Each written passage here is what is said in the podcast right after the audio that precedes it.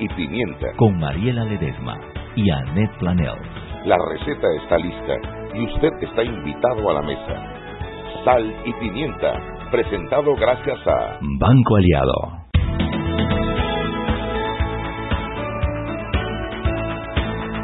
Y es buenas tardes, bienvenidos a Sal y Pimienta, un programa para gente con criterio. Sí, esa es la escandalosa de Mariela que acaba de llegar a la cabina y está haciendo escándalo porque viene tarde, porque se acaba de comer dos tostadas francesas con guineo y eh, sirope de azúcar canela y me la manda por chat y me dice que si yo quiero la mitad. ¿Ustedes qué le hubieran contestado a eso? Eso es una calumnia y por eso te demandó Martínez. tengo pruebas, tengo fotos, tengo pruebas. ¿Cómo sabes que yo me lo comí? Yo lo pedí para llevar todo. Seguramente. Yo te iba a invitar. Y entonces no lo, entonces te lo prepararon, te... lo pusieron enfrente y dijiste no lo por quiero. Eso te buscan los líos que te buscan en el planeta. Oye, tú viste que hay una persona que a mí me dijo que a pesar de que no estaba de acuerdo conmigo, él eh, no se alegraba de mi caída y que ojalá me mejorara y yo le di su, le dije su, eh, eh, gracias por su caballerosidad. Después te agarró a ti y te dijo que qué runcha que no te habías hecho el blower. ¿Tú le leíste? Neftalí. Sí. Ay, Dios. Y le han dicho barbaridades, que Sí, eso es un hombre, no habla del blower de una mujer. Qué cosa, no Oye, sí, la verdad tiene razón, no me dice blower. ¿So? So what? Exactamente. Hoy cargo blower, si quieren le puedo mandar una foto de cómo me veo con blower. Y había otra que dice, ella siempre es bien runchita. Ay, le hubiera dicho, pero con contenido, mana, tú debes tener blower porque la bandera en Dios la cabeza vacía. Ay, no, la gente, ay, no, la trivialidad de la gente a veces me espanta, me, Ay, a mí me da risa, la a mí de verdad me da livianidad. risa. No, porque Ahora, yo, yo vi la foto y si es verdad no tenía blower, pero yo estaba guapa. tú siempre eres guapa. Comencemos por ahí. Pero lo que me preocupa es la livianidad de la gente, de las personas. Yo me porque- sentía millennial. Las millennials no se hacen blower. Yo porque no puedo Mami, ser millennial. centennial, mami. Ah, sí. Yo creo que lo que pasa es que ese mismo tipo de personas son las que trivializan todo. Entonces, cuando los temas son importantes del país, ese es el mismo nivel que tienen para evaluar cosas, ¿me explico? Entonces, eso es lo que me duele realmente. Por lo demás, más nada. Eh, ay, viste a Huevito Pineda manda, diciéndole a, a Lombana que lo que no había ganado en las urnas, que no lo viniera a pelear en la asamblea. El man sí es... Espérate, ¿cuántos votos fue que sacó Lombana? 360 mil. Sí, sí, sí, no, No sé, pero- o sea, eh, yo creo que pero- cuando él está diciendo eso, pero- está no, diciéndoselo pero- a 360 mil panameños, No, por lo menos. Pero no, ni te esfuerces, que yo creo que solo él es el único que no entiende eso. Porque al final se trata de que Lombana representa a un grupo de personas. supuesto, y me incluyo. olvidemos, señor que dijo eso, que es el señor Huevi, ¿cómo se llama el señor Huevi? Raúl, Raúl Pineda. Raúl Pineda. Señor Raúl Pineda. No se puede olvidar que su partido ganó 33%. 33%. y que de a vaina llegaron porque si hubiéramos tenido que volver a contar los votos no estoy segura que estuvieran ahí No gracias invoques, a no que invoques. Rómulo Rux dijo no voy a poner al país en esto y aceptó las las las las, las elecciones llegaron pero es que ustedes tampoco fue que ganaron dice que volando huevito Pineda ¿qué te pasa? Entonces cuando tú ganas perdón el chiricanazo de a vaina Tú no puedes decirle a una persona que representa más de 300 mil personas que lo que no ganó en la urna, que no lo venga a pelear. Si es al contrario, es allí donde hay que pelear porque hay una representatividad del pueblo.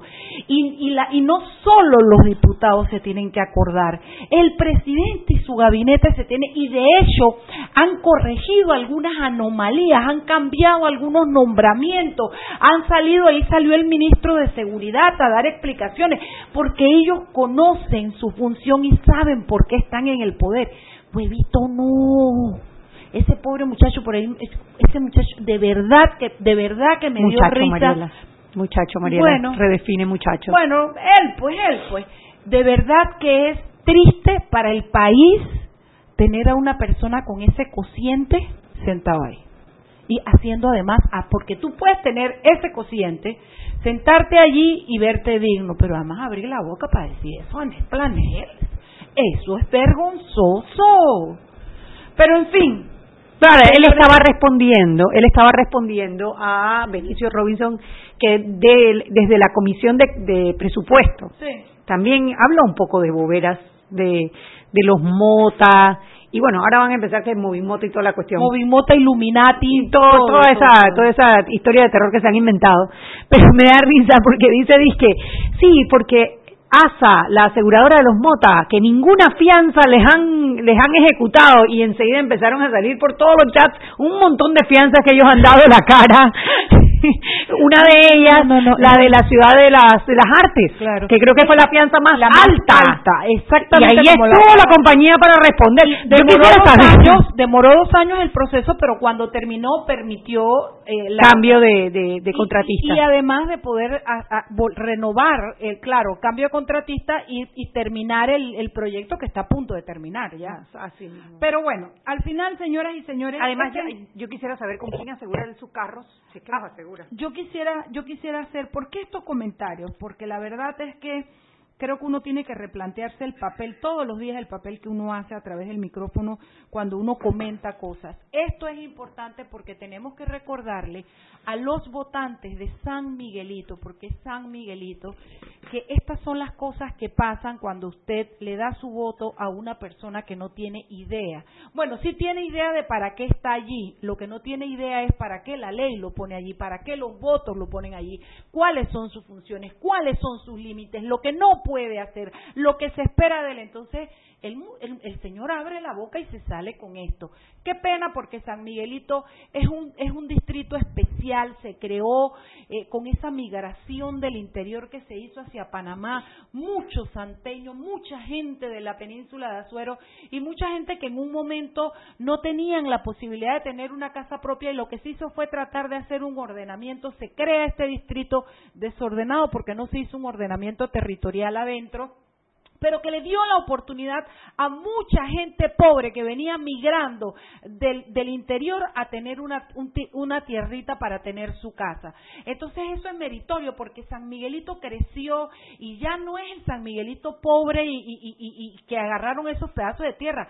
San Miguelito tiene áreas de casas que valen medio millón de dólares y tiene gente y profesionales y creció y le devolvió al país lo que el país le había dado que fue la oportunidad. Lastimosamente, lo único que tiene atrasado a San Miguelito en este momento son algunos de sus diputados que por solamente estar velando por sus intereses privados y sus intereses electoreros y aspiraciones políticas, lo que hacen es que dejan mal a sus votantes y entre ellos los votantes de Raúl Pineda. de verdad fue vergonzoso. Él quiso, él, lo que pasa es que cogen el micrófono para rambulerear, entonces no se dan cuenta que no solo no aportan, sino que exhiben su ignorancia. Oye, nada de la prensa de llamar. Ya están, sí, por eso tengo las, las audífonos puestos. Hola, Henry. Henry, yo lo iba a dejar sin trabajo hoy. Tardes, ¿cómo están? ¿Cómo estás, Henry? Buenas tardes, ¿cómo están? Estaba la mujer inspirada, ¿qué te puedo sí, decir? Sí, sí, yo me di cuenta, estaba inspirada ahí. Pero, tú metes tu gritito de vez en cuando. De estos discursos de tres horas. Eso sí, parecía que estaba en la asamblea, en el periodo de incidencia. Compañeros, enos aquí esta tarde para hablar de huevito Pineda. Dale, Henry. Bueno, eh, lo cierto, bueno, ya adelantaron uno de los temas que ha sido tendencia en, la, en horas de la tarde, eh, han sido esas dos intervenciones, ¿no? Tanto la del diputado eh, Raúl Pineda como también la del presidente del Partido Revolucionario Democrático, Benicio Robinson, en la Comisión de Presupuesto de la Asamblea Legislativa, fraccionando al, a la manifestación del día de ayer, que bueno, eso va a seguir, yo creo que eso no va a quedar ahí, eh, vamos a ver planteamientos o discursos o debates o puntos encontrados de los dos lados, y pues pareciera como que, que, estamos todavía viviendo una efervescencia política, ¿no? Cuando ya eso pasó. Ahora, yo te digo, el que se erguió como triunfador en este enfrentamiento, obviamente, es Ricardo Lombana, que, ha pasado a ser el líder de la oposición, por lo menos en este en menos de 24 horas le puso 250, 300 personas ahí Porque yo me pregunto, ¿dónde están, dónde está Rómulo Rux? ¿Dónde está Blandón? Así mismo ¿Dónde están los otros? Que está pasando todo esto en la Asamblea y no parece escucharse la voz de ninguno de ellos. Oiga, bueno, por otro lado, ahora en horas de la tarde, eh, el ministro de, la, de Economía y Finanzas, Héctor Alexander, presentó ante el Pleno de la Asamblea Legislativa el anteproyecto de ley, el proyecto de ley para modificar la Ley 22 de Contrataciones Públicas. lo presentó y bueno, eh, ya el argumento que he presentado desde el Consejo de Gabinete buscando la manera de fortalecer esta, eh, eh, esta ley en cuanto a transparencia y eficacia, también para que sirva para que las empresas nacionales puedan licitar y también participar de los contratos del Estado. Ok, y bueno, hay, hay, hay cambios importantes que están introduciendo. Uno de ellos eh, uno de ellos lo de la inhabilitación de las empresas que hagan acuerdos de colaboración eficaz, que eso levanta todo un debate, ¿no? Pero sí, definitivamente hay temas bien importantes en ambos proyectos de ley. Vamos a ver qué pasa en esta asamblea. Ese punto, en ese punto, algo importante que me llamó la atención, que mencionaron en el Consejo de Gabinete en el día de ayer, es que este tipo de leyes no son de interés social, que no son retroactivas. Y eso me quedó como que, bueno, entonces, ¿van a poder o no van a poder? Mira, no, a ver, es que ninguna ley es retroactiva a menos que se declare de interés social. Y ellos lo que a lo que se refieren es que los acuerdos de colaboración que ya se hicieron, pues ya e, ellos no podrían utilizarse para inhabilitar las empresas. esa fue la declaración de ellos. Habría que ver, bueno, tenemos aquí un abogado, de repente. Exacto. Mariela. Ah, ah, yo soy abogada. Mariela, claro. Yo soy mantequilla. ¿Quién se divorcia? Yo soy abogada. ¿Quién se está divorciando? Molestando por acá, molestando por acá. Ajá, diga. Venga, buenas noticias, ¿no? A partir de, este viernes hasta el 16 de agosto, la gasolina 95 octanos disminuirá eh, el, eh, por lo menos el 4 centésimos de litro, o sea que 17 centésimos del galón. Oye, está mal. Para, para venderse a 83 centésimos el litro o 3 dólares con 16 centavos el galón en Panamá y Colón. Oye, cosa buena que trae el gobiernito la, la gasolina de 91 octanos bajará 3 centésimos el litro y 13 el galón. Esto quedaría a la venta en 80 centésimos el litro y 3 dólares con 2 centésimos el galón, informó la Secretaría Nacional de Energía. El precio del diésel bajo en azufre tendrá una reducción de menos de un centésimo. Esto quedaría de 71 centavos el litro y 2 dólares con 69 centavos de el galón. Bueno, entonces hay que correr para mañana. Hay que esperar hasta el viernes para poner. Están sentadas, ¿no? Sí. Para mañana tenemos una información de la asamblea. Opa, venga, suelte. De las que me gustan, Henry. De las que le gustan a ustedes, así que. Pero suelta algo, hombre, no seas malo. No tiene nada que ver con el fallo de la Corte que, que eximió a la Asamblea de presentar la información a la prensa. Dinero circulando. Dinero circulando. Oh my God. ¿De esta o de la pasada Asamblea? De esta. ¡Opa! Oye, hoy es otro día que me tengo que quedar hasta las 12 y 40, una de la mañana esperando que la prensa. No, hombre, Henry, eso no se hace, Henry.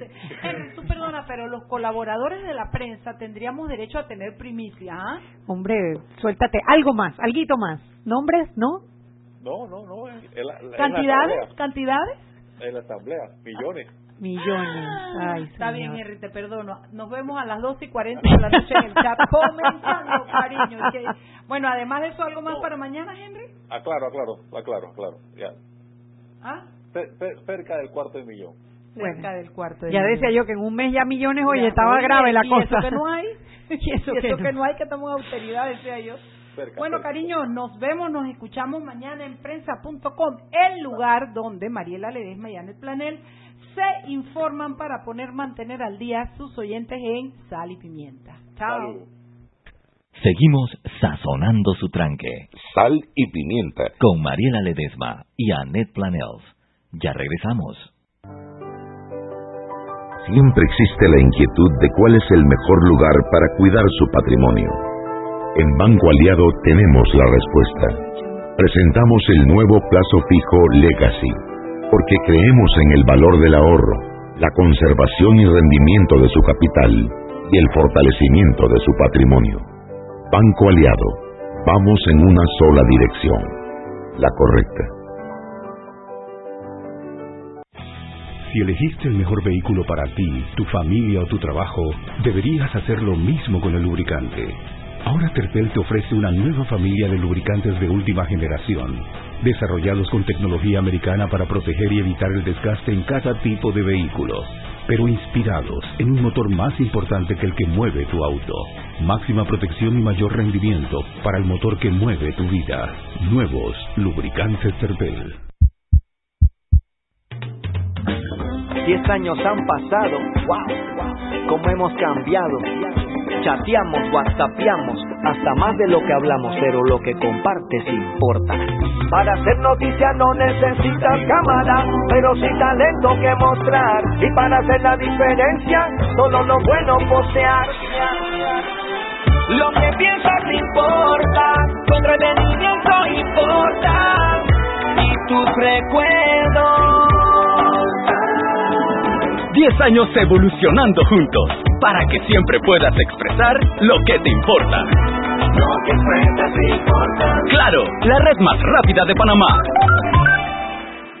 Joven, ayúdeme. Me dijeron que por aquí hay un lugar donde puede encontrar silla de rueda, andadera y eso. Casualmente vengo de ahí. La casa del médico es el lugar donde compro todo lo que necesito si de salud se trata. Y la gran mayoría de los médicos compramos ahí. Joven, ¿y cómo están los precios? Excelente, los precios justos y tienen también equipos para alquilar. La casa del médico, sillas de rueda de todo tipo y tamaño, andaderas, muletas, camas hospitalarias y todo lo que necesita el profesional de la salud para beneficio del paciente. Ubicados en Panamá, calle Justo Semena y en Chiriquí, Plaza Luar, local 1 a un costado del Hotel Ciudad de David, la casa del médico. Contáctanos al 207-6300 en Panamá o al 787-0028 en David y síguenos en nuestras redes sociales de Instagram y Facebook.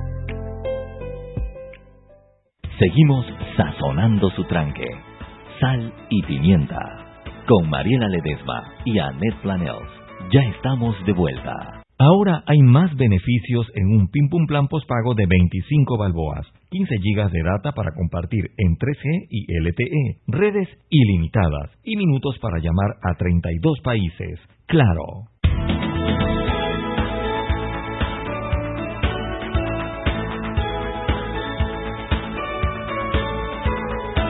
Estamos de vuelta en la gente que tiene mucho criterio.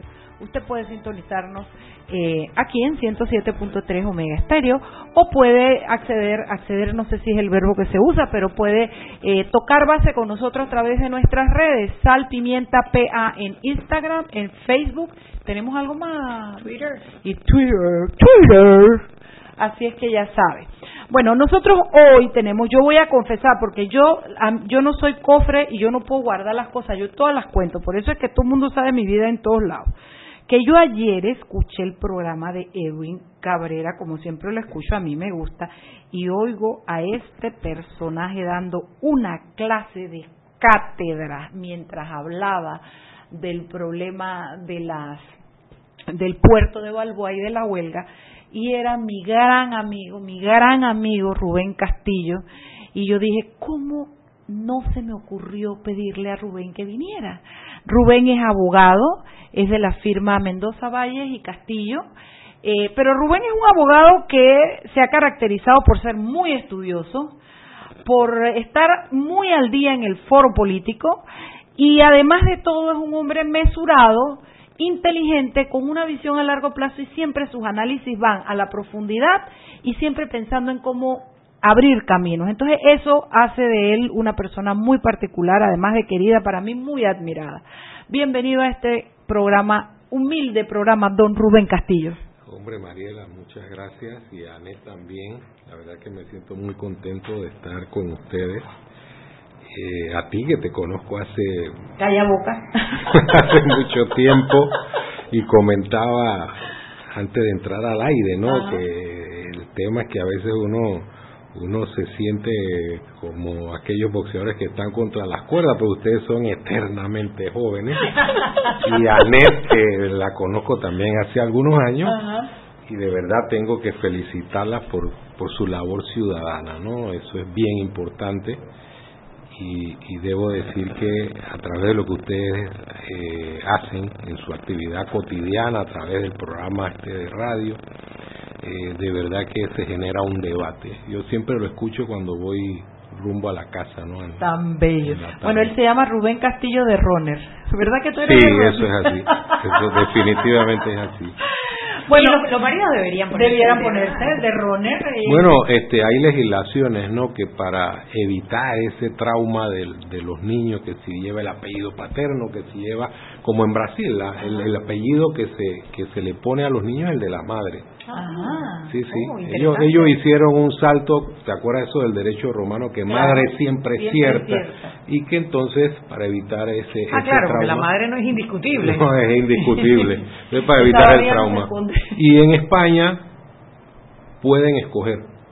Mira, hay gente que dice, bueno, me suena mejor el apellido de la mamá y pongámosle el, apellido de la mamá. Tiempos O modernos. sea que tiempos Rubén modernos. Castillo hijo se debía llamar Rubén Roner Sí, Castillo. eh, eh, eh, bueno, en este mundo actual puede ser que ese sea más comercial, ¿no? ese sea más comercial. Y sí quiero hacer un, un comentario de lo que ustedes estaban hablando al inicio sobre los comentarios y estos llevitraes de las redes sociales. Y hay una frase lapidaria de la célebre Mafalda que debemos ponerla eh, al inicio de cualquier programa. Nunca falta alguien que sobra. Sí, ustedes van a encontrar gente eh, que son expertos en banalidad. Sí. Eh, a mí la verdad que me causa un ruido tremendo este este espacio de incidencias de la asamblea, ¿no? Uy, sí. Porque simplemente se convierte en una especie de estercolero, todo el mundo eh, transmite sus bajas pasiones y no hemos logrado que la asamblea eh, adquiera ese carácter que debe tener un órgano que es el máximo representante de la ciudadanía. No, y, que Pero- puedan, y que puedan decir cualquier cosa sin eh, sin repercusiones. Porque yo te entiendo que, que sus posiciones políticas en ciertos temas deban ser protegidos, precisamente para proteger a la oposición de, lo, de, de cualquier eh, contrapo- contrapunto que tengan en algún tema de importancia nacional. Pero utilizar ese escenario para, de- para denigrar personas, para acabar con reputaciones, sin tener la consecuencia legal que tenemos todos los ciudadanos Claro. panameños diciendo cualquier cosa que tenemos que hacernos, eh, hombre, responsables por nuestras palabras, es, es un abuso contra el ciudadano que no tiene esa Es protección. una perversión del Es una sistema. perversión. Estoy utilizando eh, una inmunidad que es una institución histórica para evitar la persecución por lo que diga claro. un diputado, la estoy utilizando para de manera malévola herir, afrentar a otras personas y se hace eh, con premeditación, alevosía y ventaja y eso creo que es total y absolutamente censurable. Yo puedo entender las diferencias. Claro, de opinión, entender, por supuesto. Pero nosotros tenemos que construir un régimen político donde exista convivencia con las diferencias. Y, y estamos es. construyendo todo lo contrario. Todo lo estamos, estamos construyendo un sistema donde el ataque, la violencia es el, el santo y seña del sistema y eso es inaceptable en democracia.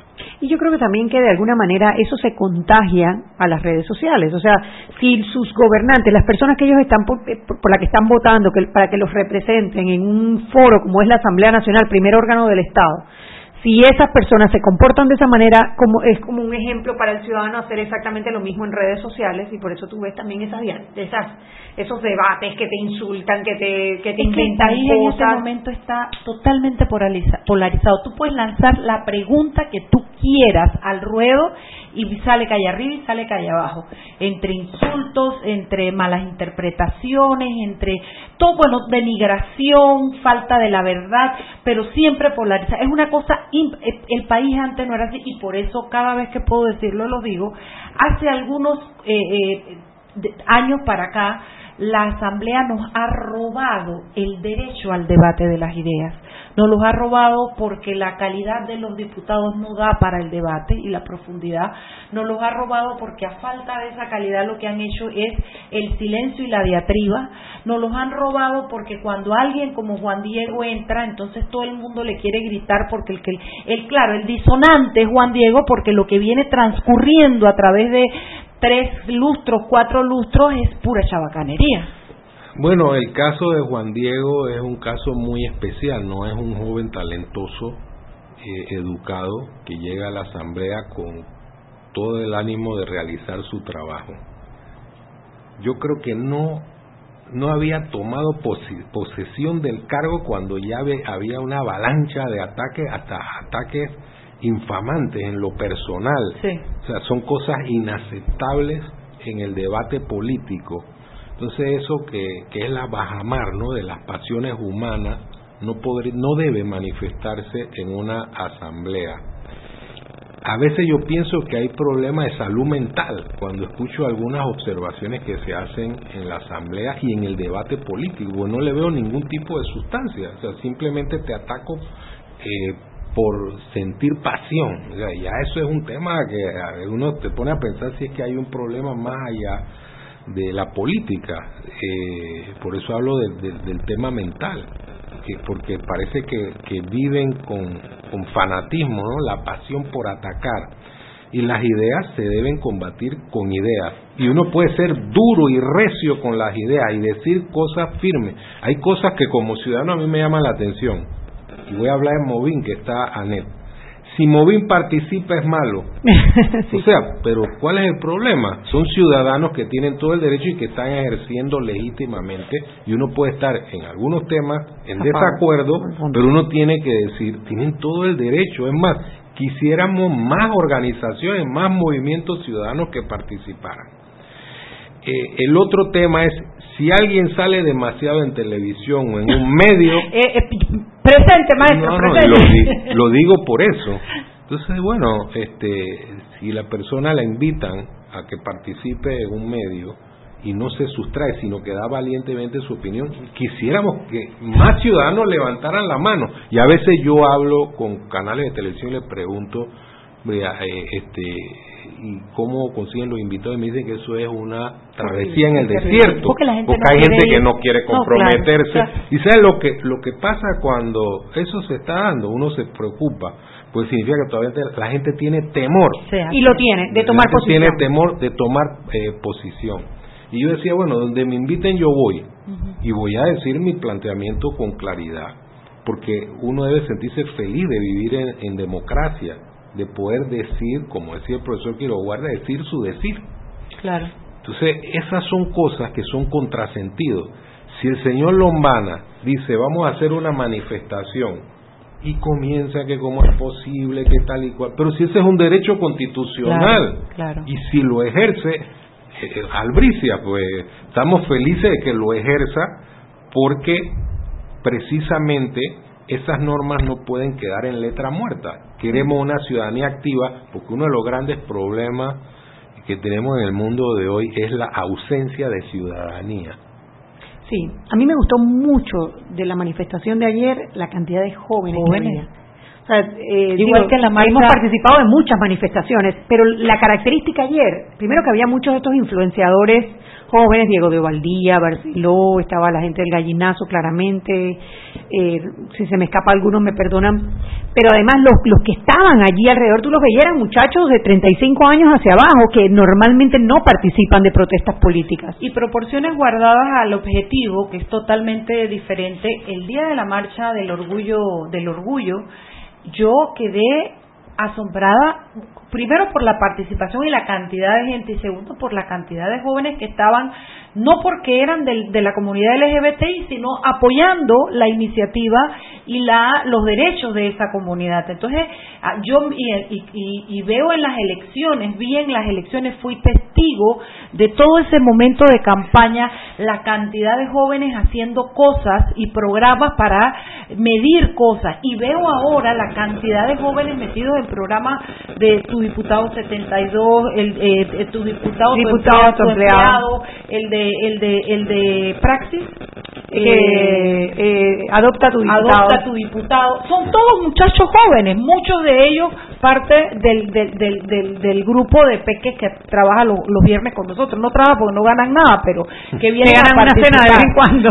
Pero el, el, la motivación que están teniendo los jóvenes, la verdad, Rubén Castillo y Anet Planel, si yo fuera diputado, yo estaría preocupado. Porque a esos no les vas a echar cuentos. Porque esos vienen con una visión del mundo muy actualizada y por ende muy diferente a la, a la visión de la política que nosotros teníamos. Y yo creo que no está lejos el día en que ellos van a desarraigar a los manuales políticos de la Asamblea. Son las seis y treinta, vámonos al cambio cuando venimos. Hablemos de cosas serias, hombre. Hablemos de lo Seguimos sazonando su tranque. Sal y pimienta. Con Mariela Ledesma y Annette Planels. Ya regresamos. Panamá es un país de sueños, de logros y esperanzas, luchando cada día por buscar algo mejor. Con cada monedita aportas a tus sueños, se cristalizan y se hacen realidad. Ahora Panamá, por tus sueños y esperanzas. Ahora Panamá, que ahorrar es lo mejor. Abre tu cuenta de ahorro hoy. Banco Nacional de Panamá. Grande como tú. Diez años han pasado, wow, cómo hemos cambiado. Chateamos, whatsappeamos, hasta más de lo que hablamos, pero lo que compartes importa. Para hacer noticia no necesitas cámara, pero sí talento que mostrar. Y para hacer la diferencia, solo lo bueno postear. Lo que piensas importa, tu entretenimiento importa, y tus recuerdos. 10 años evolucionando juntos para que siempre puedas expresar lo que te importa. Lo que te importa. Claro, la red más rápida de Panamá. Joven, ayúdeme. Me dijeron que por aquí hay un lugar donde pueden encontrar sillas de rueda, andadera y eso. Casualmente vengo de ahí. La casa del médico es el lugar donde compro todo lo que necesito si de salud se trata. Y la gran mayoría de los médicos compramos ahí. Joven, ¿y cómo están los precios? Excelente, los precios justos y tienen también equipos para alquilar. La casa del médico, sillas de rueda de todo tipo y tamaño, andaderas, muletas, camas hospitalarias y todo lo que necesita el profesional de la salud para beneficio del paciente. Ubicados en Panamá, calle Justo Semena y en Chiriquí, Plaza Luar, local 1 a un costado del Hotel Ciudad de David, la casa del médico. Contáctanos al 207-6300 en Panamá o al 787-0028 en David y síguenos en nuestras redes sociales de Instagram y Facebook. Siempre existe la inquietud de cuál es el mejor lugar para cuidar su patrimonio. En Banco Aliado tenemos la respuesta. Presentamos el nuevo plazo fijo Legacy porque creemos en el valor del ahorro, la conservación y rendimiento de su capital y el fortalecimiento de su patrimonio. Banco Aliado, vamos en una sola dirección, la correcta. Seguimos sazonando su tranque. Sal y pimienta. Con Mariela Ledesma y Annette Planels. Ya estamos de vuelta.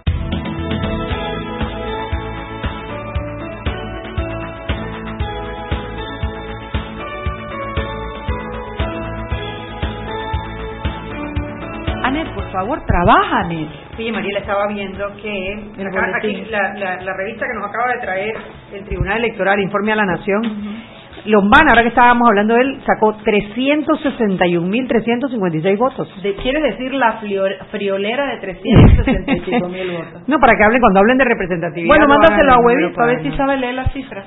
Sí. Oye, estamos de vuelta y vamos a entrar en materia porque no me quiero, no quiero que nuestros oyentes se pierdan del tema que traemos hoy. Rubén Castillo acaba de finalizar una huelga que duró que una semana, creo que duró la huelga, No, más o menos, 15 días. 15 días en los puertos, en el puerto de Hutchinson, ¿no? El Sí. de el de ¿cómo se llama? Panamá, Panamá Port. Port. Y a mí esto me llama la atención porque además de que la, la jurisdicción de laboral tiene algunas reglas para poder montar una huelga y tiene que haber razones y un trámite previo, además de eso tiene que tener una legitimidad frente a, la, a, la, a los requerimientos que se hacen.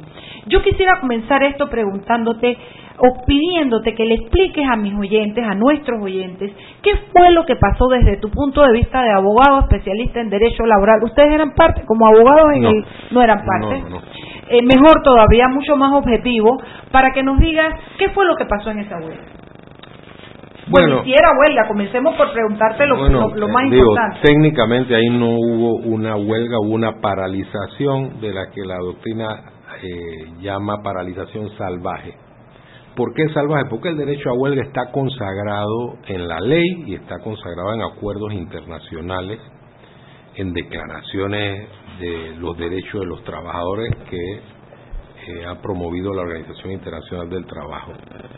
Panamá tiene la huelga hasta a nivel constitucional, es un derecho de los trabajadores, pero está gobernada por una disposición que indica que para formalizar el derecho a huelga hay que cumplir con determinados trámites. Uno de los trámites es agotar un proceso de conciliación ante el Ministerio de Trabajo. Proceso de conciliación que comienza con 15 días, después puede tener dos prórrogas de 10 días y después entra en un periodo de 20 días dentro de los cuales se puede declarar la huelga. Acá no, acá hubo una huelga De hecho. de hecho, si se puede llamar huelga, la doctrina dice esto no es huelga, Se saltaron todo el se proceso. saltaron todo el proceso y paralizaron la actividad del puerto, por lo menos parcialmente. Y originalmente se quería cerrar el acceso al puerto, se presentó, se presentó la policía. Creo que el Ministerio de Trabajo fue muy firme al momento de hacer la declaración, de decir esto no, esto no es un, un- un acto legal.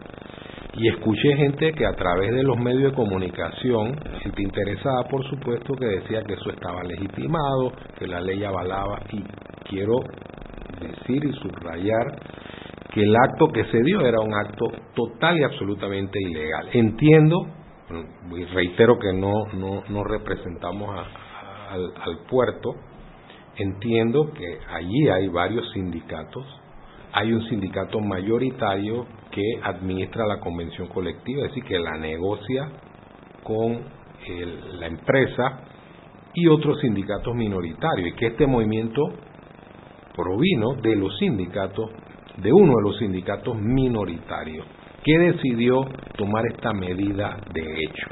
Y ahí está el primer problema que no se circunscribe a Panamá Ports. Nosotros tenemos que construir un país de instituciones Donde se respete la ley. y que las instituciones funcionen donde se respete la ley. Y yo decía lo siguiente, si la empresa ha cometido errores, violaciones, ha incumplido la ley, simplemente hay que dejar que las instituciones funcionen y Claro, sancionen a la empresa y claro. hacer los reclamos por las Por vías la vía conducentes. Si nosotros instigamos como hubo inclusive diputados que estaban diputados. instigando este movimiento, lo que estamos haciendo es vulnerar el Estado de Derecho. El- el- claro que tenemos un Estado de Derecho precario, que tenemos que construir una convivencia democrática sana y debemos mejorar nuestras instituciones, pero la anarquía no lo va a mejorar. No. Entonces, esa es la primera preocupación que tiene una repercusión nacional. La otra Y preocupación... solo quería agregar no solo la anarquía, sino el lenguaje agresivo con el que se manejaron. No solo los trabajadores, sino incluso circularon videos de cómo uno de esos diputados se expresaba y cómo hablaba sobre que le habían quitado dos directores que él tenía, pero que él no los iba a abandonar porque él no está bien con... O sea, una serie de cosas políticas que dejó entrever alrededor un manejo que, que por lo menos poco tenía que ver en su argumentación con el tema de los derechos de los trabajadores. Bueno, la, la percepción que teníamos en ese momento, y que creo que persiste, es que lo que estaba haciendo el presidente afuera del país, tratando de, resolver el tema financiero, promover el país y demás, se estaba deteriorando por la actitud de diputados de el propio partido gobernante, que era una disonancia total entre los dos lenguajes, total. Entonces, eh, ¿qué pasa con esto, con todo este, este proceso, ya desde el punto de vista económico? ¿Cuál es el mensaje que le damos al inversionista, foráneo y local? Y aquí en cualquier momento puede salir una situación de hecho que altera el cronograma que yo tengo de una inversión. Eso es fatal. Y eso nos lleva a otro razonamiento, que es el tema de la justicia. La gente piensa que la justicia no tiene un valor esencial. Bueno, ese es el problema del que está litigando una causa por allá. No, la justicia garantiza la paz social. Es una institución que nosotros tenemos que fortalecer Es quizás la labor más importante claro, del, del hacerla gobierno. eficiente y es el mensaje que nosotros mandamos si queremos atraer inversión extranjera. La gente lo primero que va a preguntar cómo funciona El en ese imperio de la ley. el imperio de la ley, se aplica o no se aplica. Entonces, cuando ve un país que se convulsiona por actividades de hecho, la gente comienza a decir, aquí está pasando algo. Los puertos no se van, la carga sí. Exacto. Sin carga no hay puerto. Así es. Y no hay trabajo. Y no hay trabajo. entendido que se fue carga. sí se fue carga, varios barcos, y ¿sabe lo que pasa? Que este tema, al no analizarse en su justa dimensión, no vemos las repercusiones. El puerto forma parte de un nódulo, nódulo logístico. Hay carga que depende de los puertos para utilizar el sistema de canales secos que tenemos. Eso sufrió y tiene una afectación producto de esos 15 días de paralización. Y hay un tema, no es la paralización, sino que ha habido una hiperparalización porque en los últimos años han habido cuatro movimientos similares. ¿qué intereses mueven este tipo de actitud? O sea, ¿por qué estas personas no van y canalizan su reclamo a través de las instituciones que están obligadas a atenderlo? Y, también quizás hayan aprovechado un poco ese cambio de gobierno cuando todavía las, eh, los funcionarios que están supuestos a poner orden todavía no estaban como bien sentados en su puesto cuando les mueven el piso con una... Por suerte se encontraron con una ministra que ya tiene experiencia, ¿no? Porque ya ha ocupado el cargo. Bueno, en ese no, ella no lo ha ocupado, pero de verdad demostró en la declaración una verticalidad porque a veces a veces hay declaraciones un poco ambiguas, ¿no? Ella sí dijo de inicio, esto es un acto ilegal. Y eso hay que ponderarlo. Y en segundo lugar, la fuerza pública evitó que se cerrara el puerto, porque esa era la pretensión, cerrar las puertas del para que nadie entrara ni saliera. Y debo que tengo que subrayar que se permitió la manifestación porque esa no se debe evitar. Yo mismo hubiera censurado la manifestación es un derecho constitucional. Afuera pueden gritar lo que quieran, poner sus carteles y hacer su marcha. Entonces creo que se sacaron cosas positivas de estos actos que de verdad afectan. Se pusieron límites importantes al, movimiento de trabajadores, a la opinión pública y, y, se permitió que el derecho funcionara. Exacto. Entonces, claro, tenemos que mejorar eh, un concepto que no tenemos claro los ciudadanos. ¿Por qué no nos podemos poner de acuerdo en esenciales mínimos? ¿Por qué aquí no podemos hacer una agenda de país y decir, en esto no nos vamos a pelear, vamos a llegar a acuerdo y vamos a, hacer que el país camine y en esto otro nos peleamos?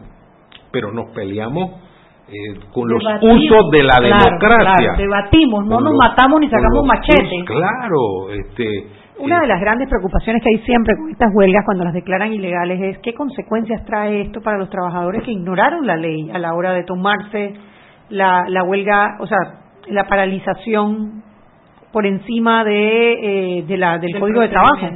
Bueno, eh, podría haber sanciones disciplinarias, inclusive el Código tiene una norma que nadie utiliza que cuando alguien promueve un movimiento de hecho puede, pueden haber multas para los que están involucrados en el tema. Pero ¿qué ocurre?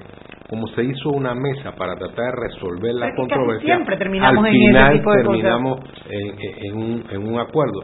Esto puede tener este, un color, eh, como que dice, más rojo o menos rojo, dependiendo de la actitud que tome la empresa. El ministerio lo que trata es de resolver un conflicto que, está en, que tiene repercusión laboral aunque subraye que es ilegal. Y al final la empresa puede decir, bueno, está bien, los voy a recibir nuevamente, les voy a pagar el salario o no, o, porque llegaron a acuerdo y en realidad no me no he leído a profundidad el, acuerdo. el acuerdo firmado, pero sí podría tener consecuencias disciplinarias. Eh, se dijeron cosas se dijeron cosas tremendas. Por eso digo que la, que la violencia del lenguaje a mí me preocupó y te voy a decir lo que me preocupa. Vamos a tener que ir al cambio, pero voy a dejar la pregunta planteada. Lo que más me preocupó fue el diputado declarando que esto no iba ahí hizo una lista de todos los puertos donde va el mismo el mismo procedimiento o por lo menos anunció que es, eh, parece que es un, eh, es un modus operandi, o sea, lo anunció como un modus operandi, que esto no es nada más este puerto, con lo cual, por supuesto que la empresa, el, el, el, gremio, el medio inmediatamente quedó crispado, porque si ya aquí se, se, se desviaron 10, 12, 14 barcos, lo que hayan sido, otros con su con su con su mercancía aquí parada que no podían eh, sacarla lo cual también rompe con el ciclo del transporte.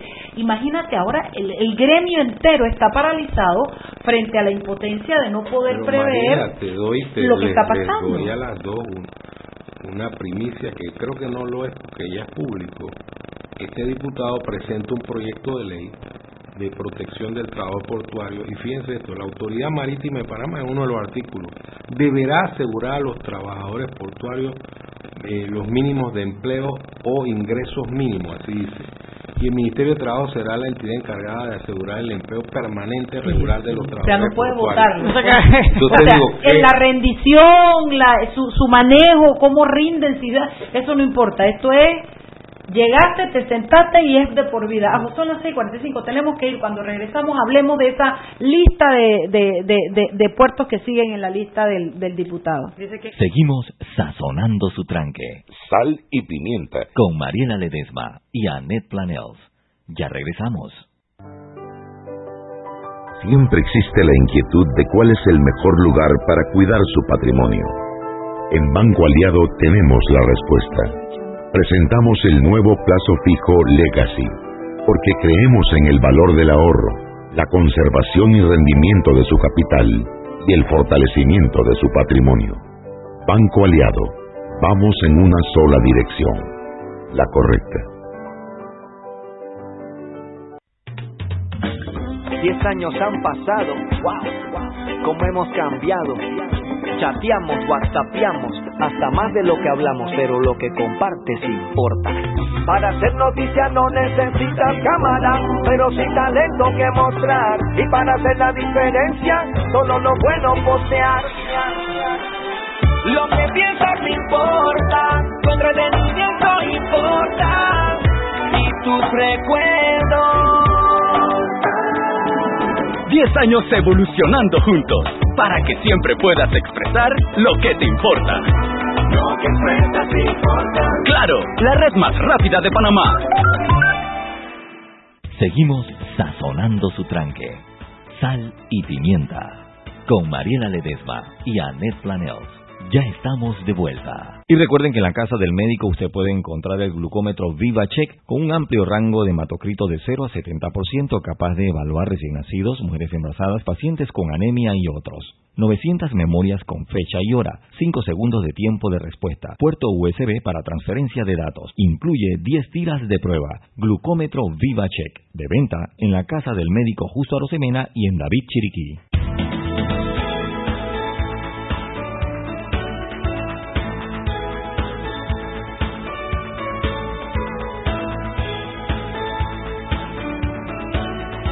Estamos de vuelta en Sal y Pimienta, un programa para gente con criterio. Para mí, un tema importante y un programa muy interesante el de hoy, con Rubén Castillo, abogado laboralista.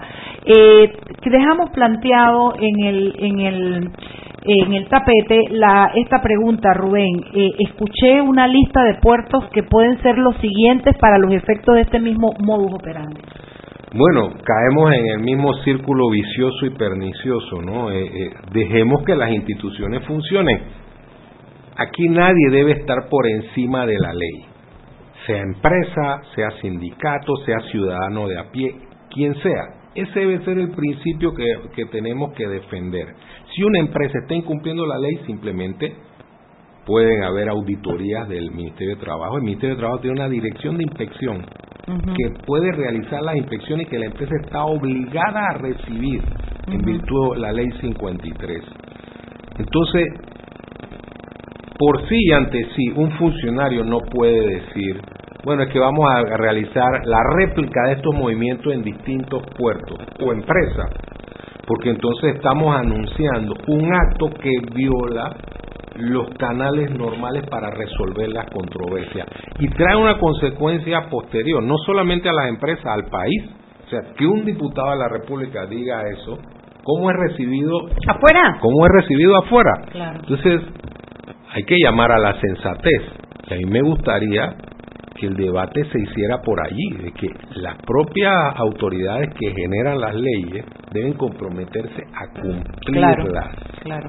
Porque si no, entonces tenemos una asamblea que actúa de manera incongruente. Esa es la primera etapa. Y la otra etapa que hay un sector de gente democraciafóbicos. Entonces, cuando Define democracia fóbico. Bueno, gente que Odio le- la democracia. Sí, exacto. Claro, Entonces digo, eh, Que les gusta la dictadura con cariño. Que rechazan la- la- los mecanismos de Claro, la democracia. entonces no pu- no no tienen capacidad para convivir. Ni para entenderla Entonces, tampoco. yo yo creo que el, el fundamento de la democracia es la convivencia. No puedo discriminar al otro por sus ideas, por su condición, por las diferencias que tengamos. Y, y siempre me recuerdo de una frase exquisita de Lincoln que decía, si en un país, si en nuestro país no hay oposición, pues la vamos a crear, porque la oposición genera Claro. un balance Claro. eficiente para que la democracia y el Estado de Derecho se profundice. Este tema portuario puede también replicarse en otro tipo de empresas y al poco tiempo vamos a tener un efecto llamada. ¿Saben por qué? Porque los otros sindicatos pueden decir, ¿saben qué? Yo no me voy a basar en el código de trabajo. Claro, ¿Para qué? claro. Vamos a utilizar otro tipo de si la mecanismo. fórmula de los portuarios funciona, vamos a Claro, para vamos a utilizar esa fórmula. Y entonces eso es un irrespeto a las instituciones, a las autoridades que tienen que atender este tipo de temas, porque entonces decimos, no, vamos a hacer un cambio total, vamos a aplicar la justicia por mano privada. Horrible. ¿Y eso qué, qué consecuencia le trae a la institucionalidad? Bueno, Sí, porque cuando él dicta una lista de los puertos que siguen, aquí no estamos hablando de que es porque en tal puerto pasa esto o en tal... No, eh, siguen en la lista y evidentemente si es el mismo mecanismo el que se utiliza, es saltarse todo el, el trámite laboral de, proces- de procedimiento e ir a lo de facto. E, e ir a lo de facto con, con estas consecuencias. A mí lo que me preocupa es bueno, no es lo que me preocupa, es lo que dijiste hace un rato, me asombra, es la falta de congruencia en lo que está diciendo el Ejecutivo y lo que hace ahora. El Ejecutivo no se puede meter, yo entiendo, puede actuar como actuó, con firmeza a través de su, su- ministra de Trabajo y de los estamentos policiales. Yo esa parte la tengo clara. Lo que quiero decir es que me asombra que siendo del mismo partido, pues supone que tú, tú llegas de un mismo partido, tienes una ideología que compartes, no compartes todas las ideas, pero hay algunas bases programáticas que tú respetas. Y eh, aquí el, el- el- el- el programa del partido para llegar a la presidencia es un plan de trabajo de inversión para el país. Tú tienes un diputado, dos, porque fueron dos diputados los que estuvieron en eso, del mismo partido con un, con un, con un discurso disonante a lo que, a lo que, a lo que ha propuesto el Ejecutivo. Sí, este, eso es extraño, es extraño porque eh, el partido debe tener una unidad de, de criterio en los temas fundamentales.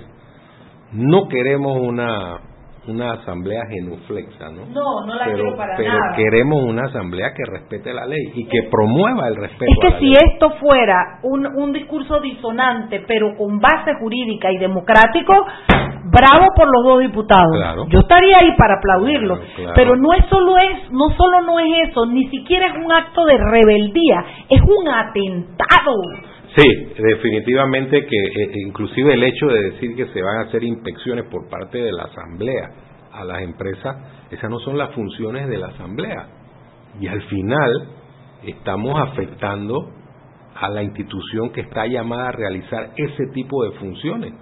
Y para a mi juicio es un irrespeto a la ministra de Trabajo, que al final hizo su trabajo, sea, se manifestó con firmeza e intentó resolver un tema que era volátil, una situación volátil y que afectaba eh, eh, la estabilidad económica del país en el área de logística. Eh, nosotros tenemos un problema, es que nosotros no sabemos vivir en democracia. Nosotros no hemos entendido el valor de la democracia y por eso se dan estos hechos en los cuales Porque parte del problema que tenemos es que no estamos educando a los ciudadanos. no estamos, eso que dice Janet, eso es Porque cierto. la democracia se alimenta de, el- el- de dos cosas, de, de una ciudadanía educada y de la capacidad del, del sistema de mejorar la, la calidad de vida de los ciudadanos. y estamos fallando en ambas. Sí, nosotros comenzamos a mutilar la, la formación de los estudiantes. O sea, yo recuerdo cuando estaba en el Instituto Nacional hace años, que no quiero decir cuándo fue, No lo digas, no es necesario. Aquí pero, pero había asociación de fotografía, había un orfeón, un coro, había un grupo de, de, de, ajedrez, había un grupo que hacía un periódico, había la propia asociación de estudiantes que participaba y de repente alguien dijo, no, estas cosas hay que combatirlas. Y entonces Alfredo Cantón decía, la juventud no necesita frenos sino estímulos y estímulos positivos. Y ustedes se dieron cuenta que el movimiento estudiantil se desbocó y se desintegró. ¿Y qué vino después? La genuflexión. Y vinieron los problemas, ¿no? Ah, eh, manifestaciones sin sentido, en rebeldía la, universidad lo que vino fue la genuflexión a eh, cambio, eh, dicen muchos lo que dicen que saben que de fotocopiadoras, de, vino de, ciertas cosas que se le dieron, concesiones. claro, después comenzamos a decir la historia no vale, la, eh, cívica. hay que eliminarla. Y entonces qué ciudadano estamos construyendo relaciones de Panamá con Estados Unidos para qué un autómata un individuo unidimensional. Cero humanismo. Cero humanismo al final están basados en, en, en, materias que incluso están mal planteadas porque no responden a la actualidad. Pero esto que voy a decir quiero que, que lo graben con calma. No me consta no tengo pruebas, nos acaban de hacer llegar una, una noticia que dice, ¿cómo se llama el señor Bolota? Jair, creo. Bueno, el señor Bolota de Colón, qué pena, pero pero pero no no no lo precede su su su nickname, su su apodo porque no no me sé su nombre. Es profesor en la universidad en Colón, eso será verdad.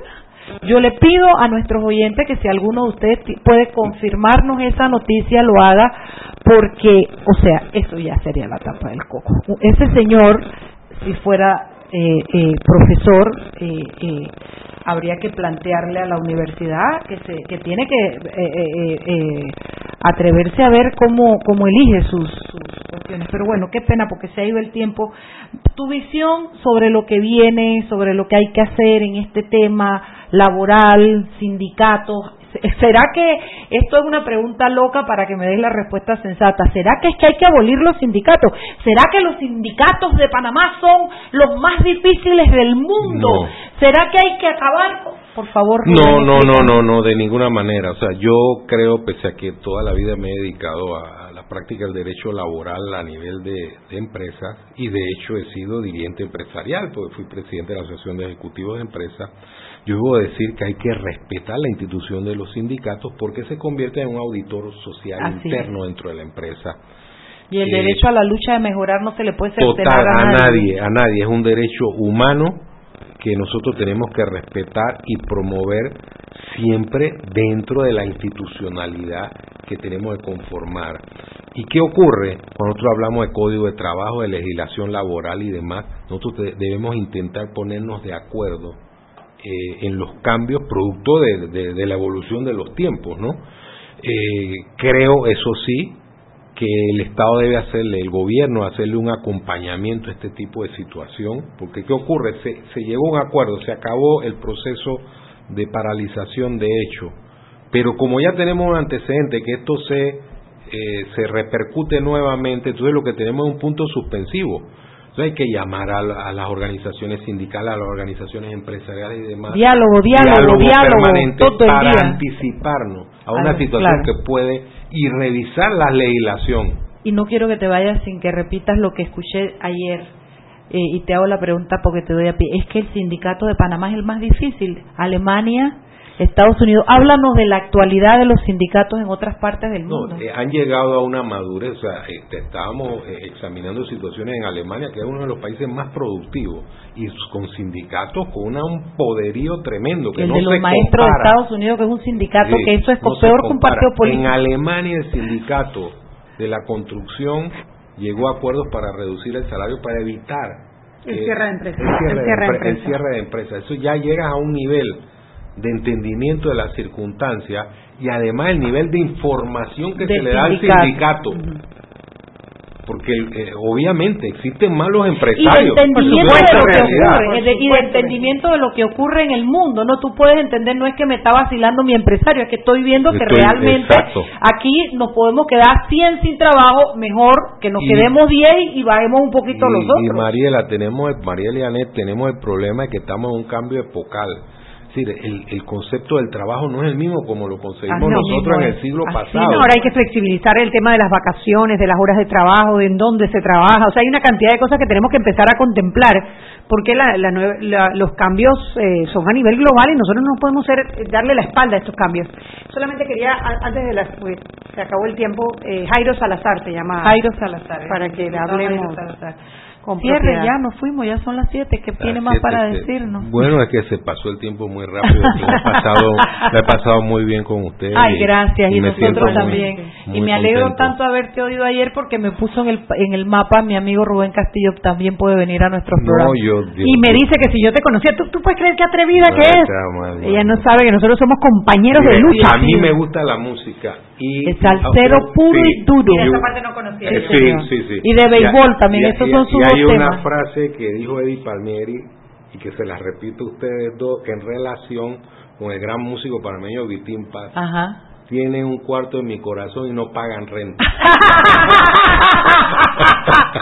Bueno, gracias Rubén, gracias. Nos vemos y escuchamos mañana. Hemos presentado Sal y Pimienta. Con Mariela Ledesma y Annette Planel. Sal y Pimienta. Presentado gracias a Banco Aliado. Descargue la nueva app de Omega Stereo en su celular.